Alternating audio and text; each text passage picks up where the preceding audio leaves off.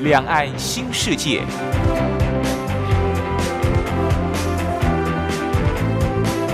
这是一个让您打开视野、胸怀两岸、放眼全球的云端世界。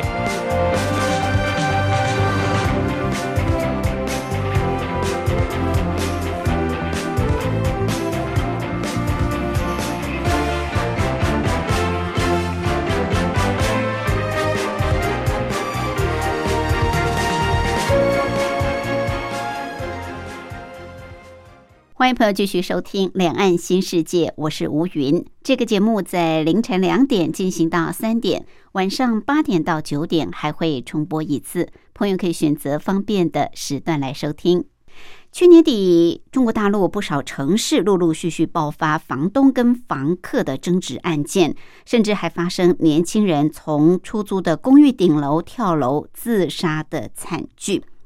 原来是一家号称中国大陆第二大的长租公寓平台出了问题，被称为是“蛋壳公寓爆雷案”。到底什么是蛋壳公寓？为什么会爆发这么严重的问题？是商业模式出了状况吗？还是受到新冠肺炎疫情冲击之下的另外一项悲剧呢？受到新冠肺炎疫情的影响。有些行业是一蹶不振，但有些行业却趁势而兴盛，像是中国大陆的直播电商，就成为最炙手可热、最具有突破性的新的一个行业。其实，早在两千零一十五年以前，中国大陆的直播企业年注册量都不到一千家。可是，二零一五年之后，相关的企业注册量是逐渐上升。到去年的三月份之后，那简直是爆发式的增长。好，到底中国大陆目前直播带货的发展情况如何？相关的议题，我们在今天的节目当中特别邀请《中国时报》副总编辑白德华来跟朋友做分析跟探讨。另外，今天还有一个小单元是两岸用语大不同。我们先进行第一个小单元：两岸用语大不同。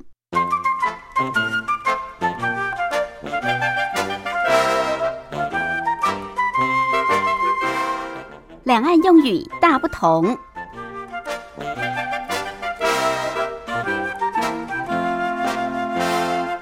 在两岸，许多相同事物都有不同的用语用词，当然也有相同的用语用词。不过，我们主要是跟朋友来介绍，呃，在两岸用语用词不一样的地方，或者是大陆一些专有名词，我们在台湾比较少听到的。好，我们知道年节将近，很多人都会去百货公司、去卖场买东西购物啊，因为因应节庆的到来，当然要准备很多的年货。那也要为自己添购一些新衣、新鞋啊、新皮包，总是要过一个新年嘛。对于在百货公司或者是卖场这些专柜啊销售的女性朋友，我们通常是称她为专柜小姐啊，柜姐、专柜小姐。在大陆地区呢，是叫做导购小姐。导就是宣导的导，购购买的购，导购小姐就是我们所说的专柜小姐。另外，在大陆地区有一个专有名词叫做隐形收入，隐形就是隐藏式的啊，隐形的收入，它主要是讲在薪资以外的非薪资的收入，比方像是。在大陆地区啊，就是工厂或者是有一些公家单位，那么都会提供住宿给员工，这就是一种呃隐形收入。因为你可能要自己去租房子的话，要另外花一笔钱，那提供住宿啊，就是一种隐形收入，或者是说啊，你出差有交通费。那这个交通费也是一项隐形收入，就是在你的薪资之外的非薪资的收入，就是隐形收入。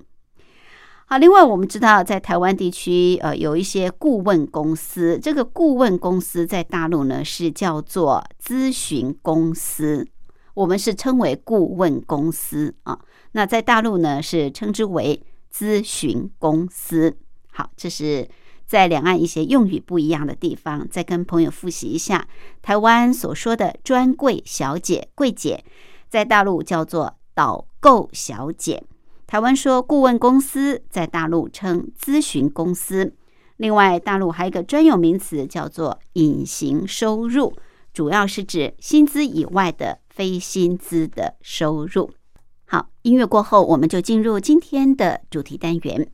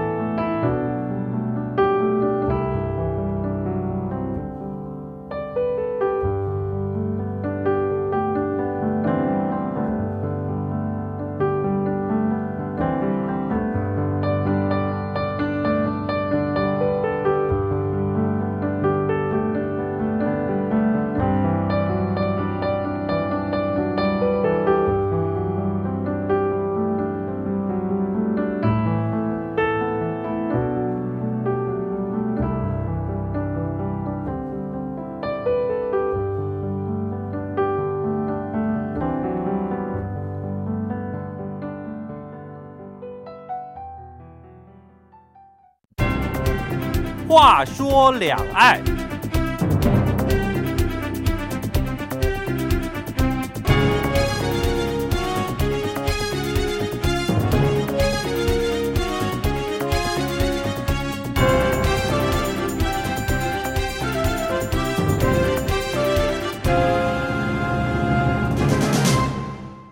打租金贷和新时代租房模式的蛋壳公寓，在去年初的时候，还在美国纽约证券交易所风光的上市。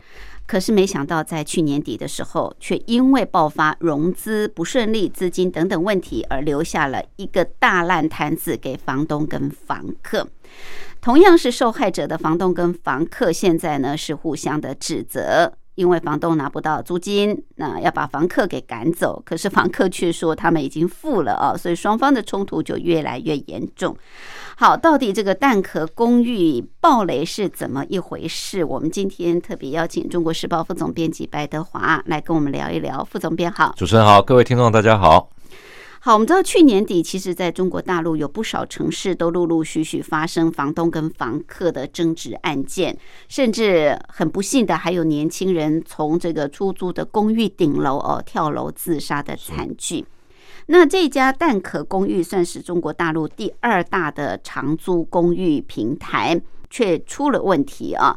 那蛋壳公寓据说他们管理超过四十万个房间，用户也超过百万。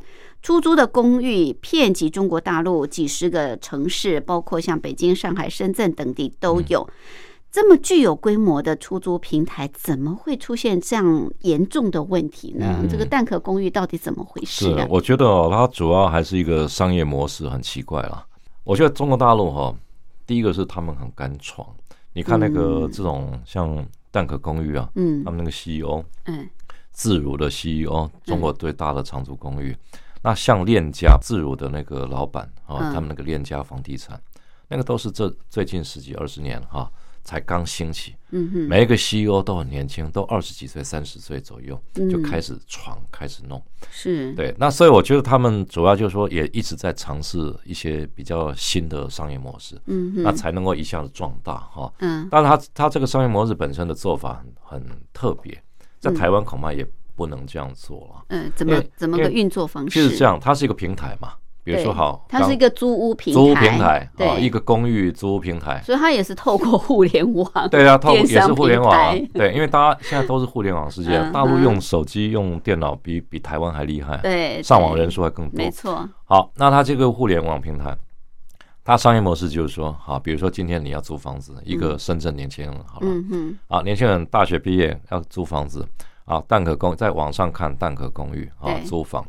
啊，他说帮你怎么样，房子都准备好，比如你要住哪里，哪一个小区，哪一个街。嗯。啊，有什么房源啊，房源在网上都展示。哦哦，他房子是经过装修的，他找他都弄？好了，他都弄好，因为他是怎样？他去找房源。啊，比如说呃，你要出租找要客房东要出租的房东，对，房东。嗯哼，好，比如说好呃甲乙丙三个人，嗯，嗯那我跟你们讲哈，找了房东说一个月要租多少钱？对对对，那我会帮你房子子再装修，哦租出去装修。那甚至如果多久没租，我还会赔你一点钱。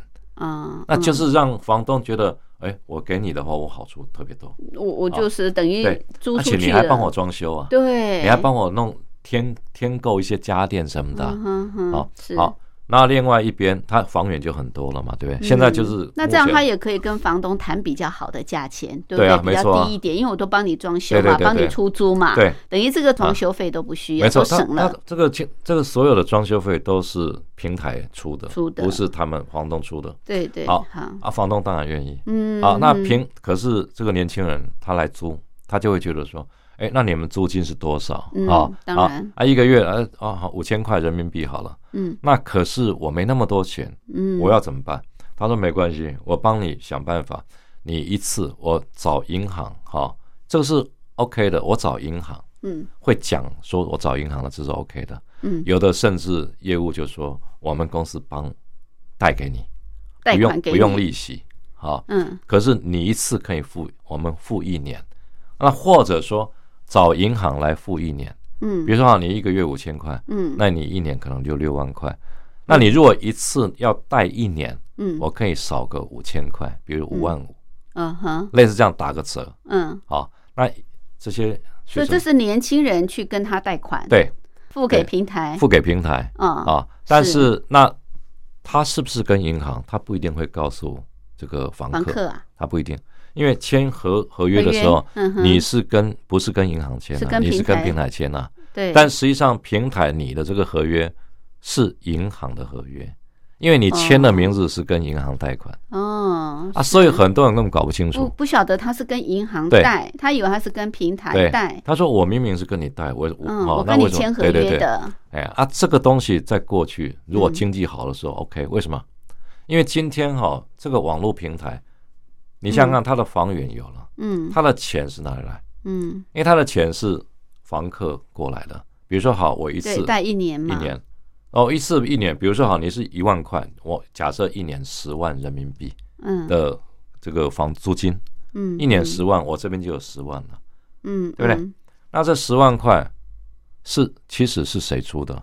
是房客嘛？嗯，对不对嗯？因为房客要去对还对，但但是这个银行这个钱其实是银行那边过来的，过来的，嗯对不对？所以两边嘛，嗯所以银行贷了款以后给给平台平台，说好有钱了，因为银行钱已经进来了嘛。嗯，然后这个这个平台在每个月付给这个房东，对是不是？，对，没错。啊那甚至他跟房东讲哈，嗯。如果超过十五天你没有收到租金，嗯。你可以无条件解约。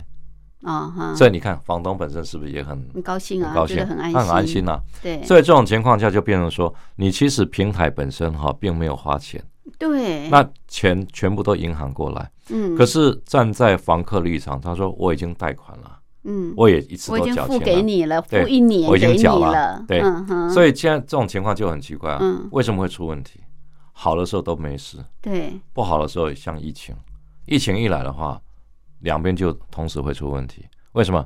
因为他其实网络平台本身哈，他跟房东啊本身说好，我要你的房源以后，嗯他拿了银行的钱，他来是他是来干什么？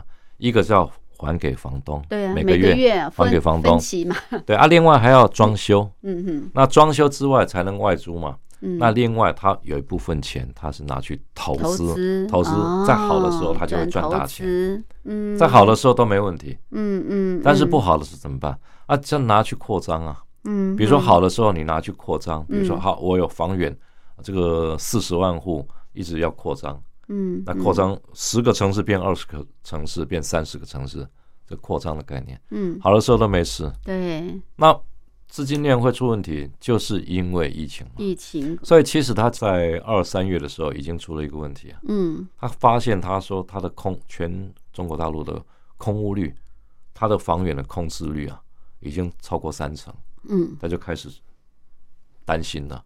哦，所以我觉得主要就是一个商业模式的问题了。嗯哼，因为这种商业模式好的时候都没问题。嗯哼，因为中国大陆其实以前包括，我觉得像中国大陆比较有名的哈，像外卖的平台啦，对，网约啦，网约车的问题，嗯哼就像以前那个 ofo，ofo 本身汽车单车共享，嗯它其实也有类似这种模式，也都是透透过银行嗯哼，哦，类似这种，我觉得跟蛋壳有点像，嗯，透过银行，那人家也有押金呐、对，好，那后来政府怎么办？出面了，但你知道 ofo 那些原来的那个就是押有放押金在那边，嗯。他说我们他是答应押金给我们了，但是要五百年后啊，啊，那甚至 offer 的 CEO 连法院都找不到，嗯哼，因为太大，他根本对不对？他整个那个要找根本都找不到，失踪了。嗯哼所以中国大陆哈，它这个商业模式就是一种创新，嗯，可是问题就是它风险的管控是有问题的。嗯，对，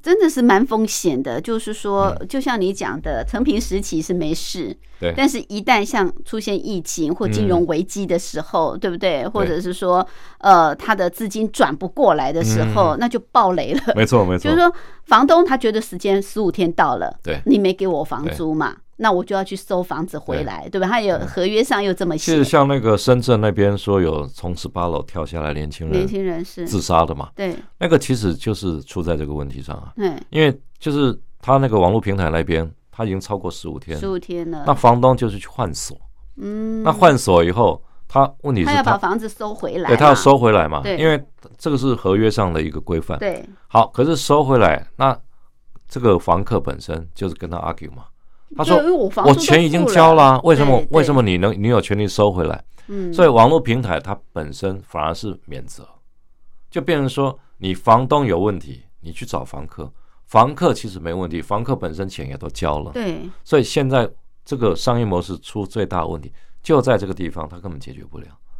如果没事的时候，两边钱都能解决，嗯，而且你要知道，他贷款也不是你网络平台贷的，嗯是银行贷的。嗯那如果这个房客一第一个最糟糕是被赶出去，换了锁以后你赶出去，嗯。第二个是他可能又会遭到一个银行信用的问题。啊。如果他没有付的话，对啊，对，啊，如果后后续的他也没有完成的话，所以这种东西我觉得都会有问题啦，那那那中间其实个会有问题了。房客还真投诉无门呢，是，所以他其实包括自如哈，我觉得也有这种现象出现。嗯哼，当然，最严重的暴雷现象还是在蛋壳嗯啊。那北京、上海跟深圳几个大城市哈，嗯一直都出现这个问题。其实最最早的时候，比如说他们发现今呃去年的三月空屋率出现，六月的时候资金链就开始有问题。嗯哼，那真正爆了，大概到十月、十一月以后，嗯对，那开始有人维权啦。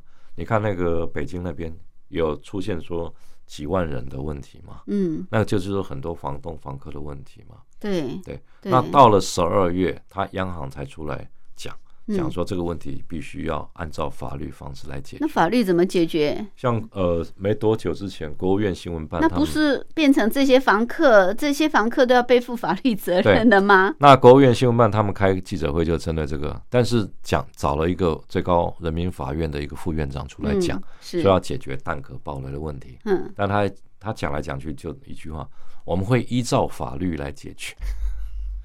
意思就是到现在，其实他整个暴雷嗯，到底该怎么解决，他们其实还没想出办法，还没有想出，还没想出办法。那可是蛋壳公寓他们去找银行，这些银行不是国有银行吗？大陆不是都是国有银行吗？没有没有，因为它其实就是网络的本身的一个银行，像比如说哦，网络银行对，啊，像那个蛋壳，还有嗯。第、呃第一大的自如，它背后都是呃那个腾讯的微众银行。那腾讯微众银行它其实是一个网电路网银，网银啊，网银的概念啊。嗯，那他们其实本身也很鼓励创新嘛。对，那其实这个在过去都很好嘛。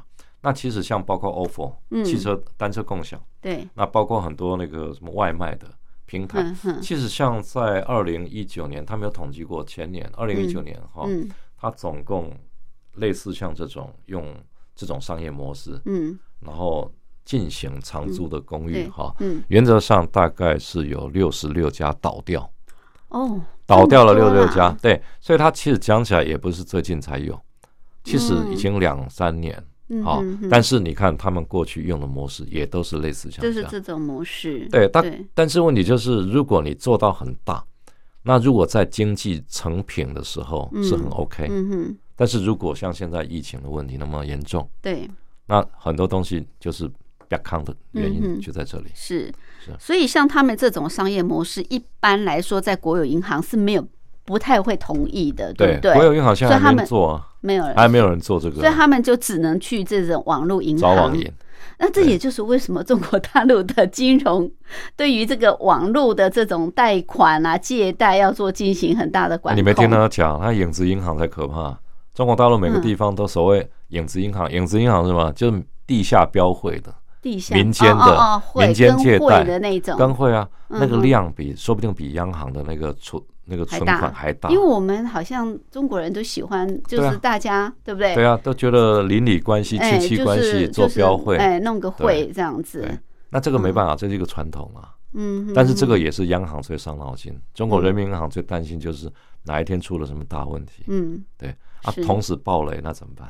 嗯哼，是好，所以这个蛋壳公寓最近暴雷造成很大的震撼。你看，又刚好遇到年节了，又是冬天，对不对？那这么多房客，他的用户超过百万，所以这么多的房客，这个没地方住哦，实在是很可怜。是好，那当然，他也是因为受到新冠肺炎疫情的冲击嘛。不过最近呢，除了受到这个疫情冲击啊，蛋壳公寓暴雷之外，受到疫情影响，还有一股这个新兴的行业，就是直播带货。是 这个最近在大陆非常的行，但是直播带货也有一些的风险跟问题啊。我们待会儿休息过后，进一步来请教副总编辑。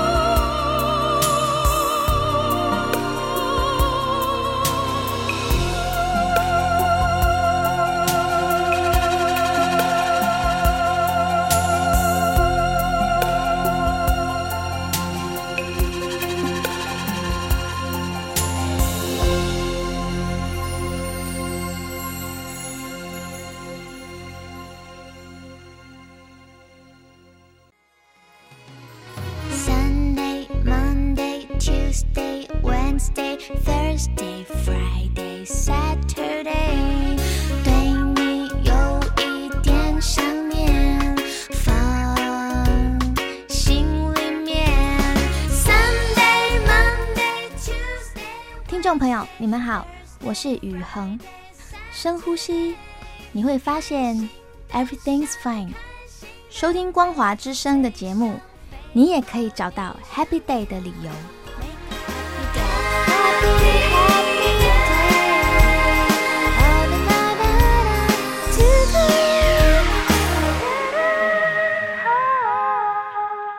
我是吴云。我们今天节目的贵宾是中国时报副总编辑白德华副总编啊，刚刚跟我们谈到的是中国大陆的长租公寓的平台啊，叫做蛋壳公寓，它算是中国大陆第二大的长租公寓平台。那么最近这个发生了问题啊，使得很多的房东跟房客起争执，甚至还造成不幸的事件。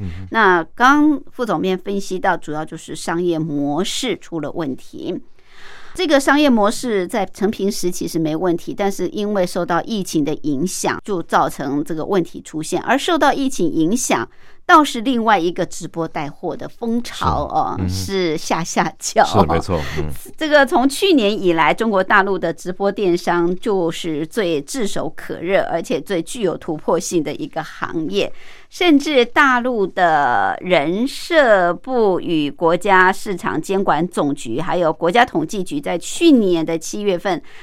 公布九个呃新的职业的时候，就包括了这个直播带货。嗯嗯。呃，当时他是在这个互联网营销师之下，那也就是说，这个直播带货这个行业已经成为官方正式认证了，对不对？没错。直播带货。呃，这股风潮造就了许多的网红，对不对？还有明星。这过去一年哦，因为大家都几乎是宅在家里，被封锁在家里，是是不是也有很大的关系？没事嘛，就是宅经济啊，这个就算是宅经济的一环嘛。对，因为其实直播带货它也是有一个基础了，因为大陆那个整个电商起来靠拜那个网络之赐嘛。嗯，那你像阿里巴巴，它创造了那种网络帝国哈。嗯，你包括淘宝啦，哈，包括他们那个。那个天猫啊，什么一大堆，它其实光淘宝的店家啊，上千万家，哇，很可怕。在中国大陆哈，当然台湾也不少，嗯，但它的条它条件并不高，它就直接你就是在上面登记，你就可以卖货。但是卖货以前早期是直接在网上卖，嗯，但是后来慢慢的他们开始出现说，哎，你如果用直播的方式卖的特别好。有人在那边行销嘛？行销，对，因为其实中国大陆他们一直在研究这个现象，嗯，就为什么直播带货哈卖的东西特别好，好，他们很多就会觉得说，好，比如说你要买衣服，你要到百货公司去买，嗯哼，为什么要到百货公司？因为你要试穿嘛，对，你要看穿起来好不好看？对啊，但是你在网络以前我们在网络买买这个衣服都是很平面的，很平面啦，哎，看一看好，可是买回来。坦白讲，十之八九都不好。对，为什么？因为可能穿起来哪里 K K，哪里不对，嗯然后这个 size 不对。但是他现在就是用直播的方式，比如说，好，我换给你看，真人，我穿给你看，穿了以后会怎样？我的体重、身高多少？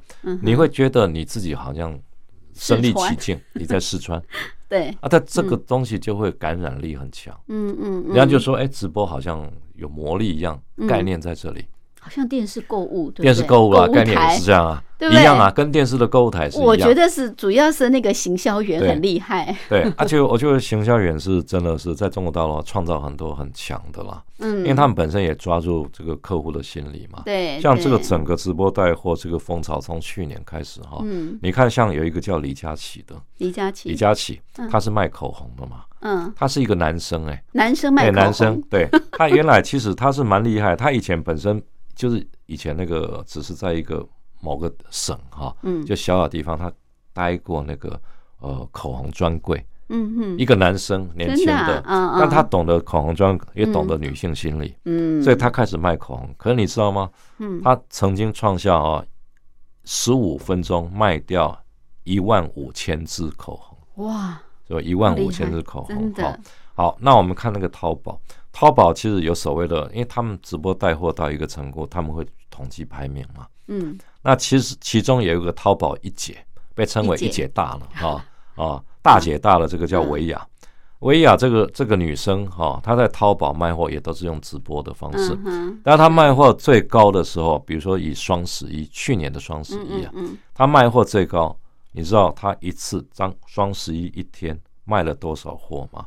卖了十亿人民币，哇，十亿人民币哈这个。太厉害了，比而且他一整年还多。对啊，他光一天就卖了十亿哈。是，那另外你看啊，像大陆那种货什么货品无奇不有，嗯你甚至包括航天公司的也在淘宝卖，卖什么你知道？嗯，卖火箭，哇，有人要发射火箭是，啊，他们就用这种促销的方式。嗯结果维亚就在往淘宝上面讲，说你们拭目以待，我要卖很不同的东西，要卖火箭啊啊，就巴拉巴拉就出来。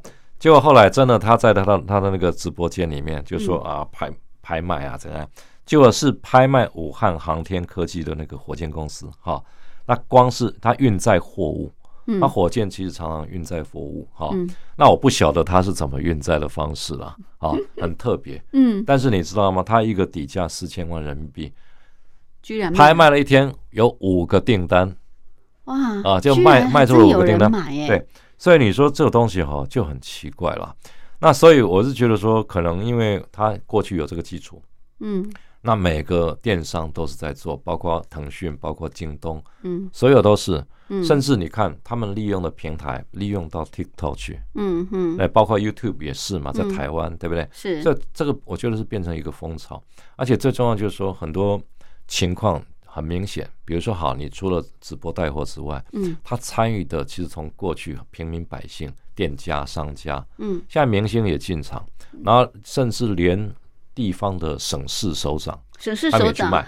那其实对你看看嘛，其实这个很正常啊，因为这个东西行销自己行销嘛，在台湾比如说好台中，你看台中市长那？卢秀燕出来卖太阳饼，侯友谊帮忙卖什么新北的什么产品，可是好像很少直播带货，很少。但是这个就是变成说一个风潮。那中国大陆就是有一股风气嘛，那变成说像全民运动一样了。嗯。对，那所以像有些人就是去访问他们哈，嗯。像有一对夫妻，他平常那开那个布店，他嗯一一个礼拜可能卖不了三批或四批货，是。但是他每天就固定上去直播，直播开始了，两个说学逗唱一样，嗯。夫妻两个，你看哦，有时候讲一些他们的故事，讲什么什么的。嗯哼哼。啊，因为其实，在直播带货也有很多方式，比如说你觉得你适合哪一型的，嗯嗯，你就朝那个方向。式？对。啊，两个就是好像村夫野妇啊啊，可是他有他很质朴的一面，对，对。然后他一讲出来，哎，竟然也吸引很多人。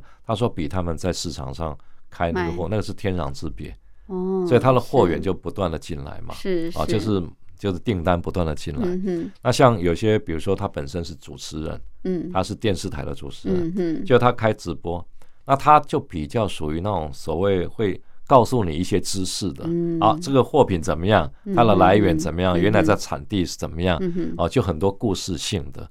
那其实每就是各有各的一个发展出自己比较有自己的特色的一个嗯。方式，对。这变成像全民运动一样啊。嗯，每个人都可以当直播带货人没错。的这些行销员啊，直播销售员，嗯，只要你有本事的话，没错。这，也是我们看到很多这种抖音里面，对不对？哎对很多人就因为这样子就红了，就变变成网红了。嗯然后网红呢又去直播带货，就赚更多，就更红了。所以现在在大陆地区，这种直播带货实在是。呃，那种风靡的程度啊，真的是难以想象。是不过你刚刚也提到，就是说这个直播带货，呃，像电商平台，它其实是很开放的，是，就是你好像什么人都可以啊，村夫野妇啊，或者是明星，对，或者是主播，或者是地方官员，那你只要愿意上来卖的话，通通他也没有什么条件限制，他没有限制啊，对。他甚至对这些产品他也不会去严格要求吧，对对？不会啦，所以这个可能就就会有很多的问题。你知道，我像我们他他是这样，因为像平台它还是会有一些规矩啊，嗯有一些规比如说淘宝矩来讲，是。淘宝它像阿里巴巴那个淘宝哈，它本身是会规范，比如说你必须不是违禁品，啊啊啊啊就是必须有基本的一些规那范。它也会去检查说你的嗯品质的这个档次怎么样，你也不能太太差。是，我觉得它主要就是这样而已。那其他倒倒没有太多太多的太多的限制啊。表示说这个空间是非常的开放，对，没错。但是因为空间很开放的关系，恐怕也会出现许多的这种乱象啊，或者是出现许多的问题。有关这个部分，我们待会儿呢进一步来请教副总编辑。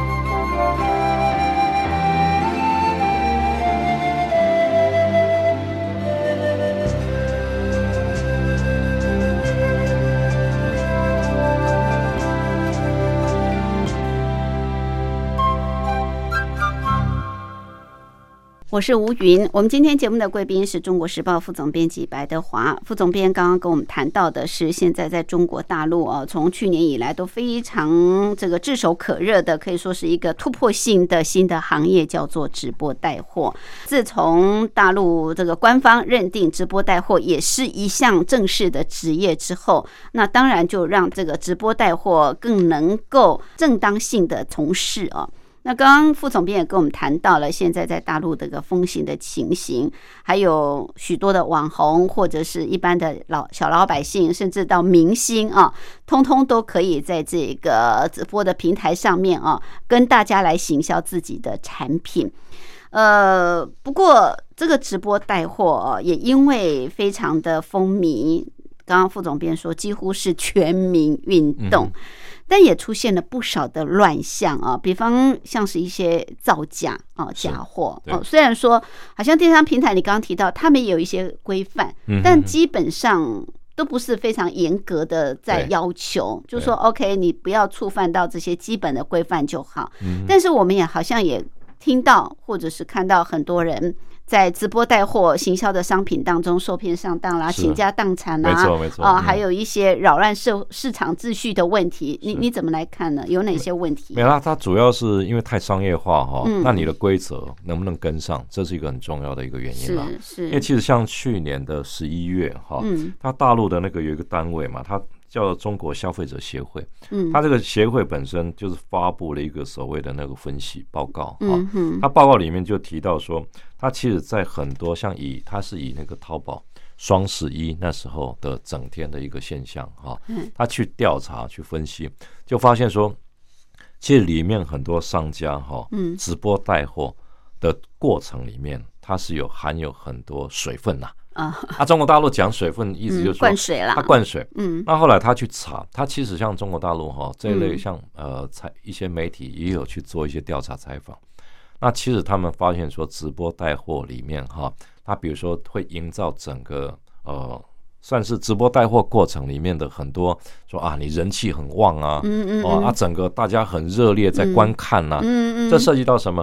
比如说你观看人数有多少？嗯，啊，我现在有流量啊，流量两百五十万人，哇，你看有我有很多人帮我按赞，嗯啊啊，我你看我现在已经分享到其他微博上面有多少多少？对对对，其实他们发现说很多都是造假，这个可以造假，可以造假。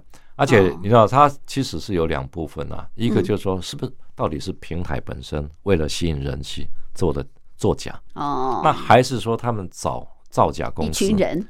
不是因为造假公司，造假公司，因为这个在大陆哈有一个专有名词叫刷单，刷单，刷单，嗯，刷单其实也简单讲就是刷订购单。哦，比如说好，你今天比如说好，我今天直播带货，那现在有一个人买我的东西，对，就是要刷一笔单，一笔单。那这个刷单公司，他们简简称叫刷单，可是刷单公司不是只有刷几笔单造假的问题，嗯，而且包括所谓的按赞数、分享数，嗯，哦，围观数，有专门这样专门的。在经营，而且我告诉你，帮你做，不止这样，而且是有套餐买卖，比如一笔套餐，嗯。好，一笔套餐两百块哈。假设你给我两百块人民币，嗯，我就帮你在什么时段上啊？你要求的时段上，好，两百块是包括什么？比如说，呃，按赞有两万人围观啊，有十八个赞啊，有十五篇分享，哦，这是两百块的代价。帮你啊，如果五百块的话，可能就是有五万人围观，有什么？这个东西哦，哇，都可以这样在中国大陆都可以做。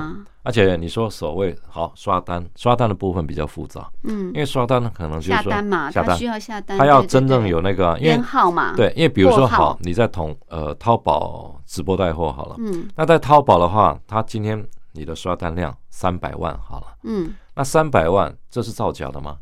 到底实际上数目是到底有多少跟你买？是。平常是看不出来啊！你看，我真的今天一个一个小时下来有三百万，我收入三百万，嗯，感觉很高兴嘛，哈，嗯。可是隔天全部退到剩下剩下两万块，这个就是造假。为什么？哦，因为他今天真的刷单进去了，嗯，但是刷的是假单，嗯，因为隔天就退掉了，退货了，隔天退到剩下两万，哦，有可能是这样，是是。那这种都可以造假。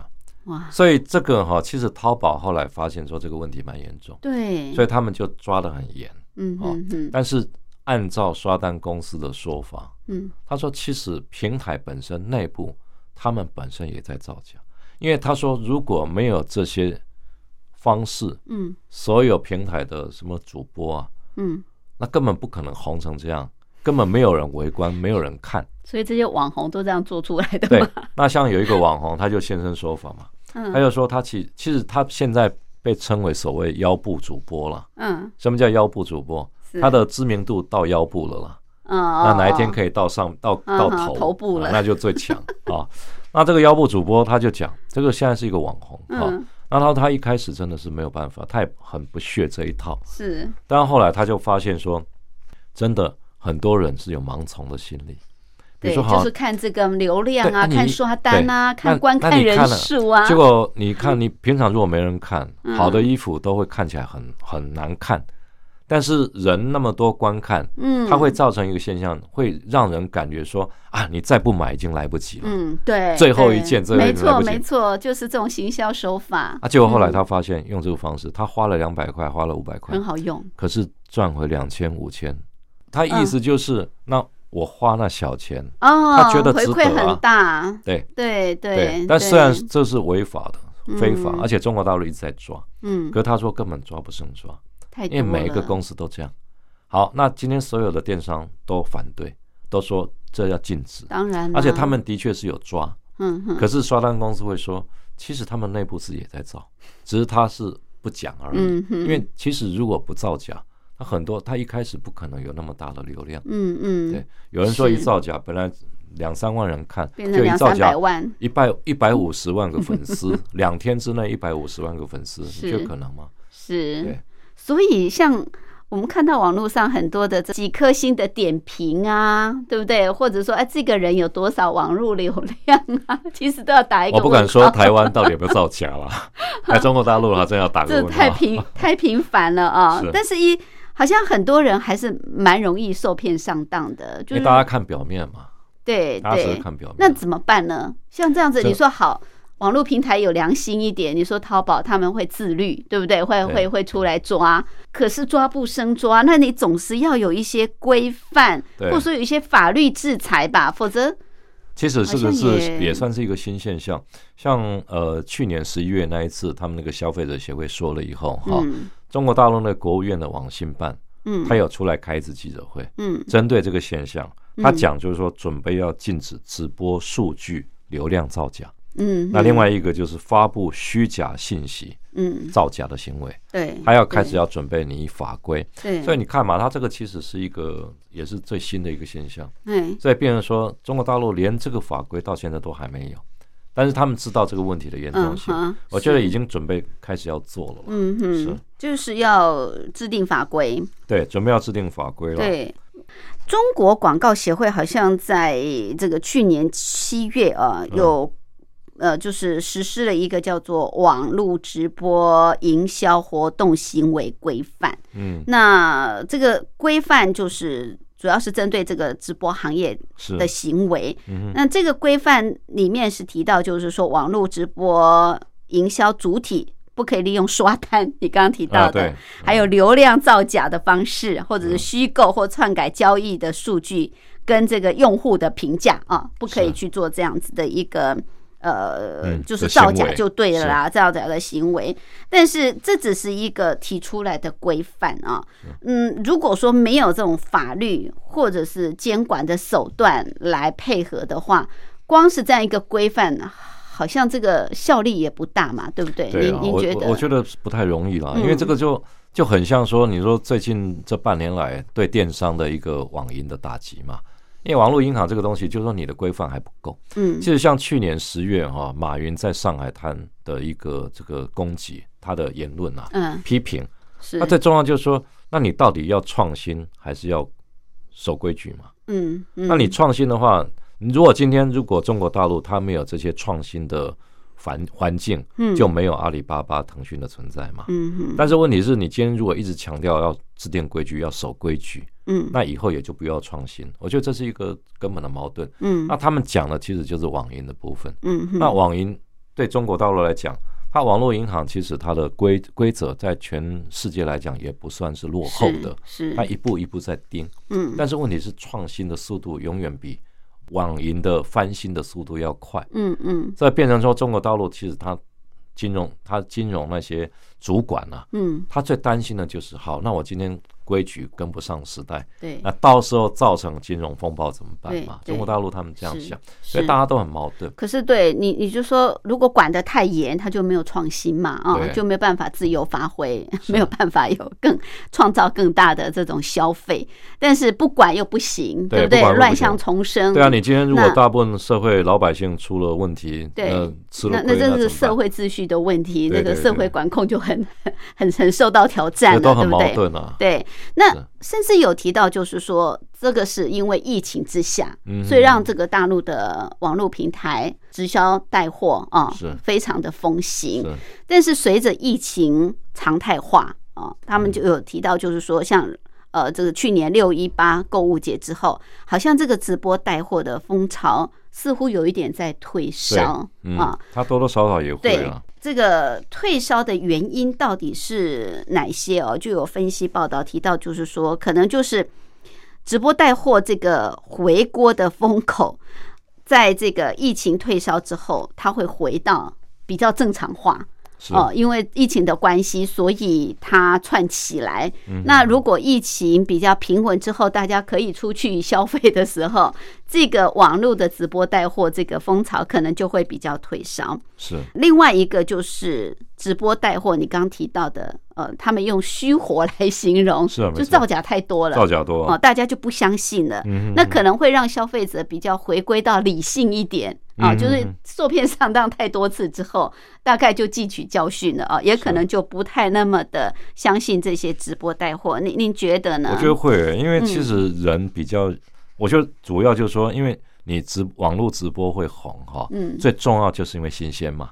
对，那很多东西尝试了以后，你觉得嗯你会一直待在，比如说手机前面、电视前面，嗯一直看这些网络直播，不可能嘛。嗯，所以他一定会往下。嗯，其实他们自己，包括网红自己也是这样讲，寿命很短，寿命短。他说，比如说，你除非是在翻新，嗯，啊比如说他卖东西对他一开始可能卖的非常好，嗯就是比如说像包括那个很多各大品牌，嗯哼。他透过网红嗯。在网络直播间他卖直销，对，其实甚至很多广告公司他们本身哈嗯也认为说现在在网络直销直播嗯会是他们呃营销很关键的一个收入。嗯哼，可问题是这个能维续多久？多久？对那我觉得你热要度啦，它的对热度，你要刷新你的东西，一定不能一成不变。对对，你包括网红，他们本身也认为说这样，如果我一直卖同样的东西，讲同样的话，没错，他其实不用一个月，它整个掉到六成到七成，汰换速度太快当然速度很，快。消费者太难伺候了。所以。我觉得你可能是要么就是重新呃变一套说辞，嗯哼，那要么就是换一套服装，嗯。比如说有人穿着那种以前那个什么，就是清朝官服 哈、出来表演啊，你变成像自己像一个演艺圈的。是，那另外，不然就是你一定要在刷新产品，嗯。你卖的东西一定要变。所以很多人他不愿意说只要只单卖一样嘛，嗯，对，那很多常常变来对变去。对对对是是，所以这个都是一个比较新的情况。像以前那个呃，广东有一个叫格力电器，嗯。格力电器的董事长，他本身也自己出来在网络直播卖他的家电。嗯嗯。那你看哦，他其实第一次很可怕，第一次呃不到一个小时卖了一亿五千万人民币，哇，他的家电哦，嗯一亿五，千万，但是那那就是可是就那么一次，之后慢慢就就荡下来。嗯，后来最后他也不出来，是是，哦，这个这个东西就是一个趋势，我觉得可能也是一个没办法避免的了。嗯嗯那除非一直更新，嗯，你要翻新你的手法，没行销的手法啊，你才能够立于不败之地啊。没错，对，呃，像这些网红啊，嗯像这些直播带货，这些主播，呃，他们其实有时候是靠这个带货，是。那，有时候是靠打赏，哎，对不对啊，对？啊，对啊，这大陆的打赏很特别哦，台湾人会有这样子的，台湾比较少，对打赏就为什么抖内嘛，对就抖内，对，而且打赏嗯有些年轻人甚至花了父母钱去打赏，而且还出手很阔绰。现在好像大陆还寄出说要对这些打赏做一些限制，尤其未成年人不可以随便打赏。没有，所以你看嘛，为什么有网红嘛？嗯那为什么网红要本身要维持粉丝量那么大？嗯，而且甚至他很会出很多问题，台湾也是啊，是台湾有一些，因为这这两年其实网红还蛮多的哈、嗯网红甚至跟斗内的金主出嗯。发生问题，嗯，就出现金钱纠纷啊个人纠纷的问题这就走得太近。嗯。那中国大陆也一样啊，而且很多岛内的情况下，它其实是很畸形的一个发展，嗯。因为这个绝对会出现很多社会问题。对呀，你说你包括像未成年的，对，那谁知道幕后的岛内的人是成年未未成年？这坦白讲也不了不了解。嗯哼。对，所以我觉得他这个其实在法规上一定是这个都会开。如果说一旦他开始做，嗯，他这个绝对法规上立会限制法了。所以可能在今年，对，今年内一定会做，呃，像反垄断法一定会修，而且包？括像岛内这些部分嗯哦，他一定会严格，因为这个直播带货要做规范了。对嗯，OK。好，我们今天非常感谢中国时报副总编辑白德华，特别针对最近在大陆哦非常受到关注的议题，像是蛋壳公寓暴雷的事件，还有直播带货的风靡，来跟我们做分析跟探讨。谢谢，谢谢。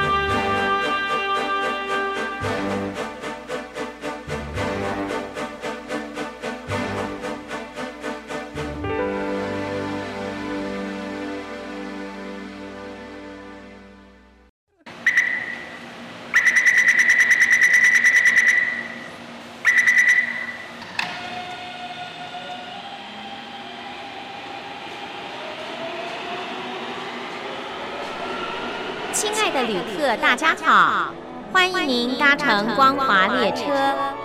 我们中途的停靠点有中波七一一千赫、九八一千赫、八零一千赫、八四六千赫以及短波九七四五千赫。希望您随时利用这些频道上车，和光华之声的朋友们一起翱翔天际。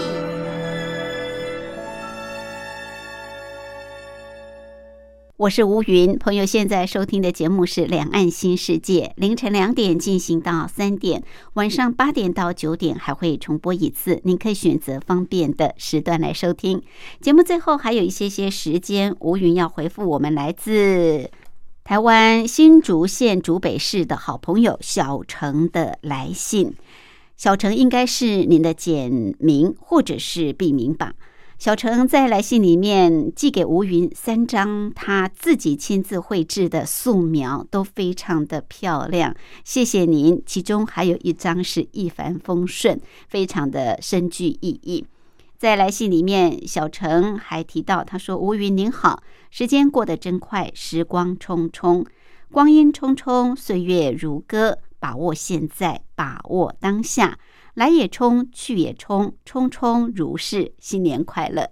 谢谢小程，也祝福您新的一年新年快乐，心想事成，身体健康。我想小程一定花了很多时间绘制这三张的素描。吴云非常非常的喜欢，真的很感谢您的用心。好，新的一年也即将到来，我想大家都有很多感恩与祝福的话语要来表达。虽然今年吴云没有特别举办这样子的活动，但是朋友随时随地您想要表达您的感恩与祝福的话语，都可以寄给吴云，我会安排在节目当中来为大家传递。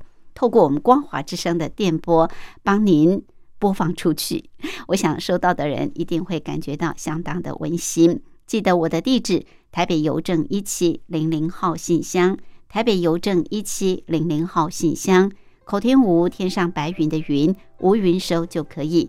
也可以透过电子邮件，我的电子信箱号码是 lily 三二九小老鼠 ms 四五点 hinet 点 net，同样给吴云收。好，我想收音机旁也有很多人希望表达自己在过去这一年要感谢的话语，在新的一年要祝福的话语，欢迎您随时随地把它写下来寄给吴云。